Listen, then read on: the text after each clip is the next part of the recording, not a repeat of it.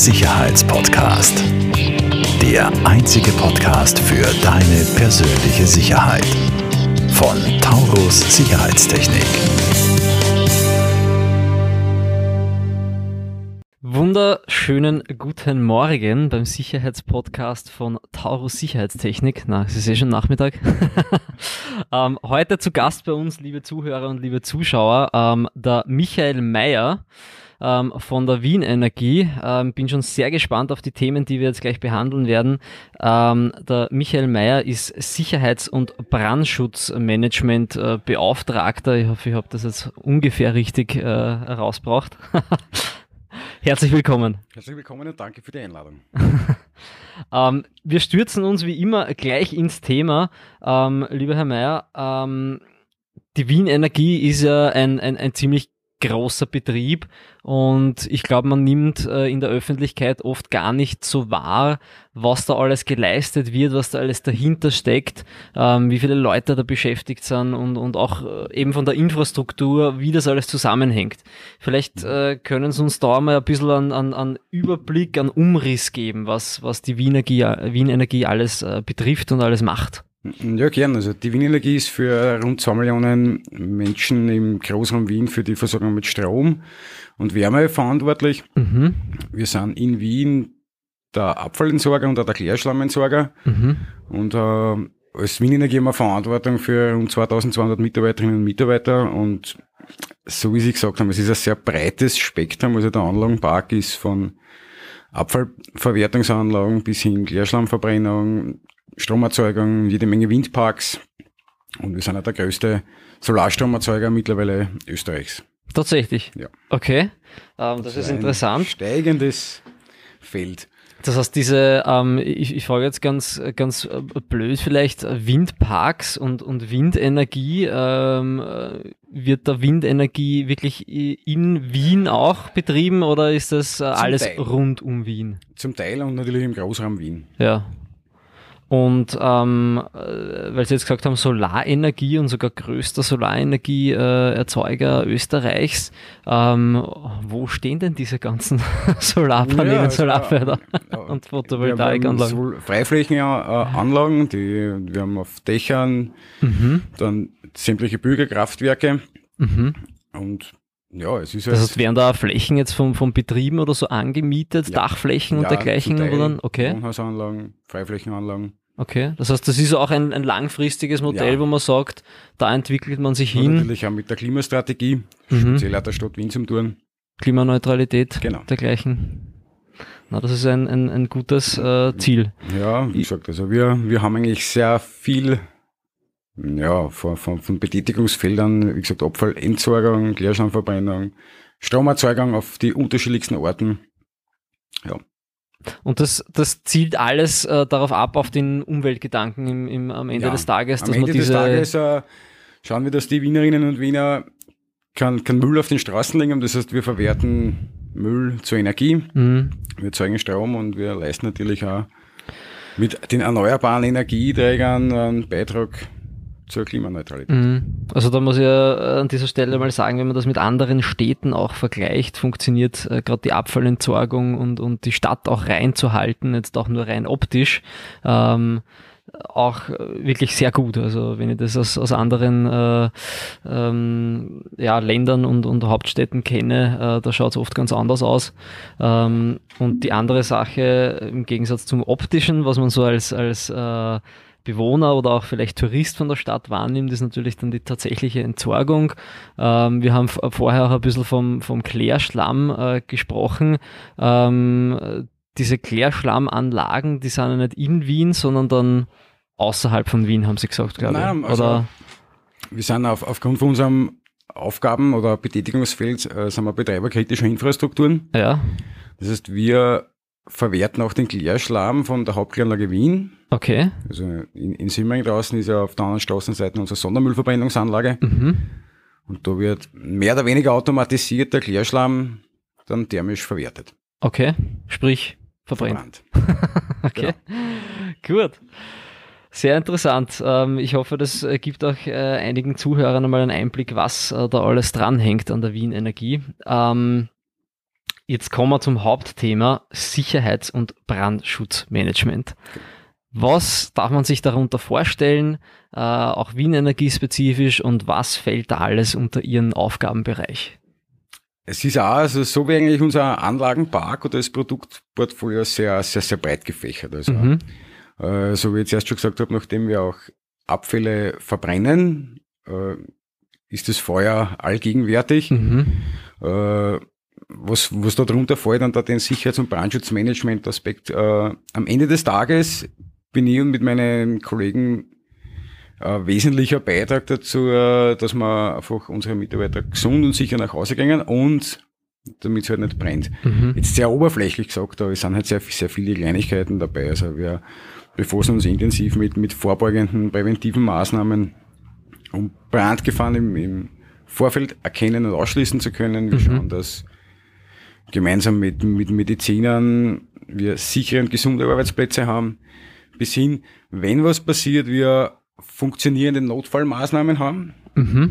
Und am Ende des Tages, dass, wenn jetzt wirklich alle Stricke reißen sollten, dass er unser Krisenmanagement darauf gut aufbauen kann mhm. und wir die Lage sehr schnell unter Kontrolle bringen können und dann den Schaden so gut wie möglich zu begrenzen und relativ schnell wieder zu einem Normalbetrieb übergehen können. Mhm da haben wir eh schon vor, vorab ein bisschen gesprochen, da gibt es ja gewisse Parallelen äh, zum äh, Wolfgang äh, Lehner von, ja. von Emerises, der auch schon bei uns im Podcast war bezüglich Krisenmanagement und ich glaube, wir kommen dann auch noch vertiefend auf Krisenmanagement zu, zu sprechen, auch im Rahmen ähm, von äh, Corona. Ähm, Jetzt waren wir äh, hauptsächlich beim, beim, beim Brandschutz, ähm, was äh, mich natürlich jetzt aus der Seite von Tau Sicherheitstechnik auch noch ein bisschen interessiert. Äh, was habt ihr denn äh, im, im, im Sinne der äh, weiteren äh, physischen Sicherheit auch an euren Standorten? Ähm, Gibt es da Alarmanlagen, Videoüberwachungssysteme? Wie sind, sind denn solche Wien Energie Standorte selbst abgesichert? Naja, als Betreiber eben von kritischen Infrastrukturen haben wir natürlich A, die Verantwortung gegenüber der Öffentlichkeit, mhm. aber natürlich wir ein sehr großes Interesse dann, dass wir unbefugten Zutritt, muss ja jetzt immer der, der Terrorangriff sein, ja. zitierte, damit wir unsere Anlagen auch schützen. Äh, wie gesagt, das fängt bei einem Sachwerteschutz an, geht hin, dass einfach wir auch gefährliche Anlagenbereiche haben, mhm. wo einfach sehr viel Schaden passieren kann, wenn da unbefugte kommen. Wir haben natürlich pro Standort unterschiedliche Szenarien und mm, unterschiedliche Sicherheitsstandards wahrscheinlich. Sicherheitsstandards, wobei wir unsere großen Erzeugungsparks auch alle einen ähnlichen äh, Schutzstandard natürlich mhm. haben. Und das Produktportfolio ist klassisches Zwiebelschalenmodell, wo man von außen nach innen bis zu den hochsensiblen Bereichen mit unterschiedlichsten Methoden, sei es Einbox-Meldeanlagen, Zutrittsüberwachungen, Videoüberwachung, mhm. eigentlich alles mögliche schützen. Mhm. Und da ist aber auch ganz ein wesentlicher Knackpunkt immer wieder, das kann ich nicht losgelöst betrachten, sondern das muss ich einfach integrieren in diese ganze Sicherheitskultur. Mhm. Wenn wir jetzt gerade vom Brandschutz geredet haben, da haben wir auch immer wieder diese, diese Mechanismen da eine, wie das die Tür offen ist und der andere sagt, aber die muss zu sein. Das ja, das, das, das spießen sich ja, oft die Interessen. Genau. Ne? Das sehen wir immer wieder. Genau.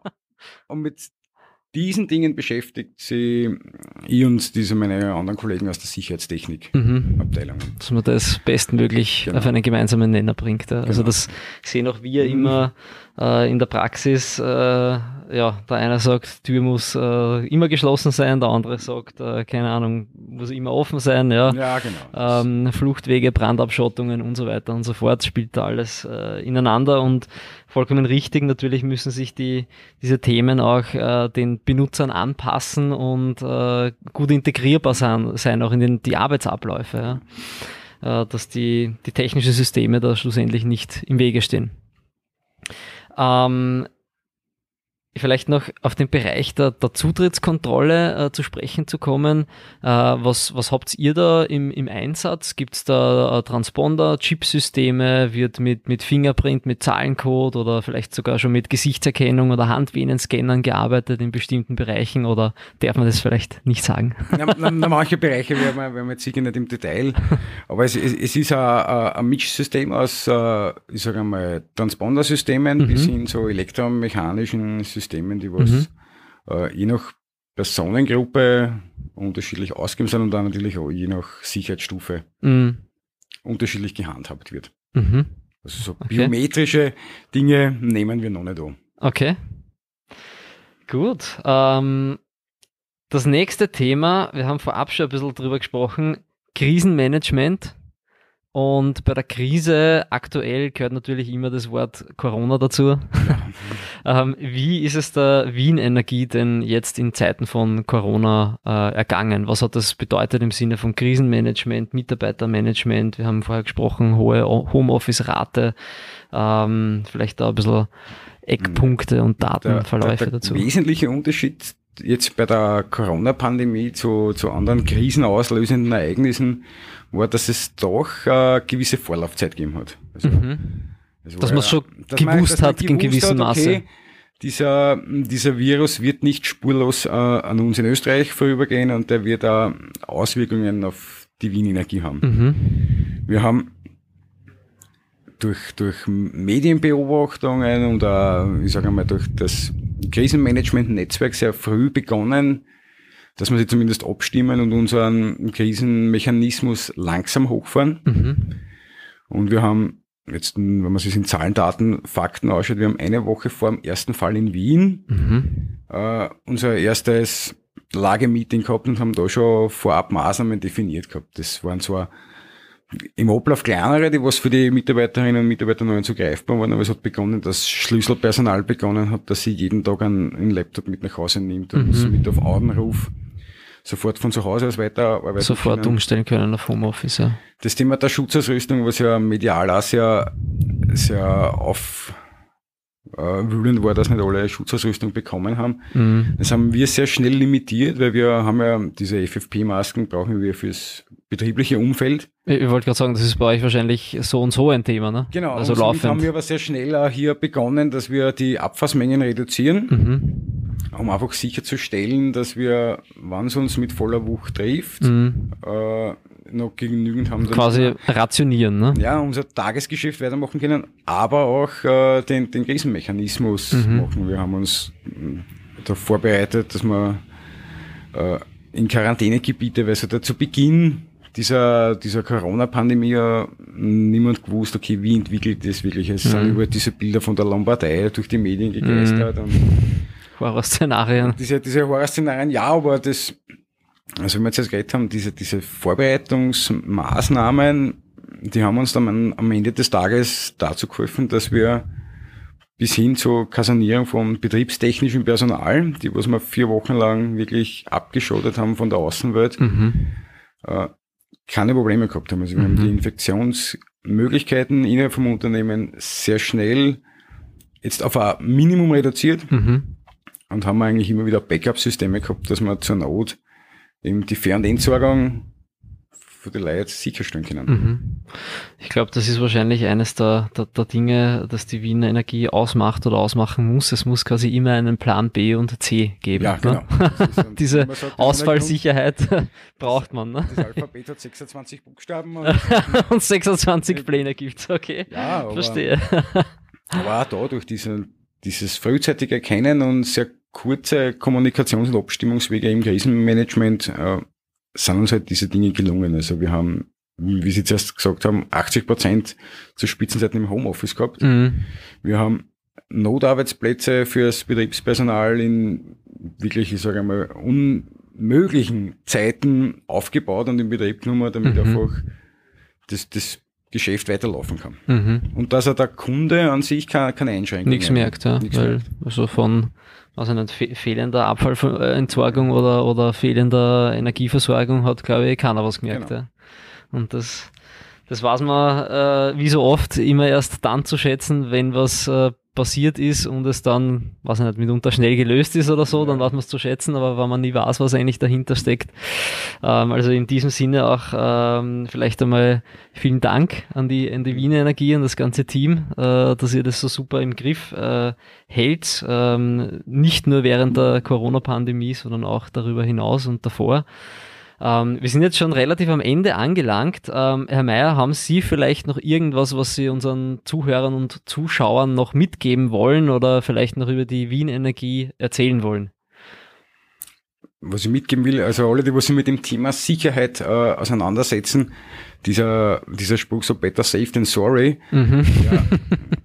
Also wir haben ja jetzt mit unserem Krisenmanagement, das was wir seit 2008 äh, betreiben und in Anlehnung an staatliche Krisen- und Katastrophenschutzmanagement aufgebaut haben und dementsprechend großen Personenkreis, dass wir im Schnitt so in etwa alle halbes Jahr eine Krisenübung haben. Mhm das hat sich bewährt. Also da sind wir wieder beim Punkt, Vorbereitung ist alles. Wir haben diese laufenden Handlungsanweisungen, wir haben Pandemieübungen immer wieder durchgeplant gehabt. Mhm.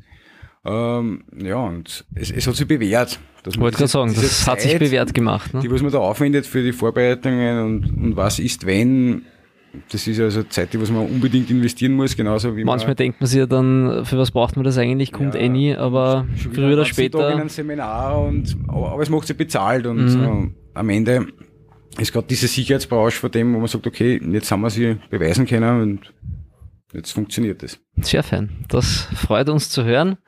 Ich sage herzlichen Dank fürs Kommen, Herr Mayer. Vielen ja. Dank an unsere Zuhörer und Zuschauer fürs Einschalten. Die Informationen gibt's wie immer unten in den Show Notes. Und ich sage herzlichen Dank und bis zum nächsten Mal bei der Sicherheitspodcast. Falls dir diese Folge gefallen hat, bewerte uns sehr gerne und teile den Podcast mit deinem Umfeld. Alle weiteren Informationen zu Taurus Sicherheitstechnik findest du in den Show Notes.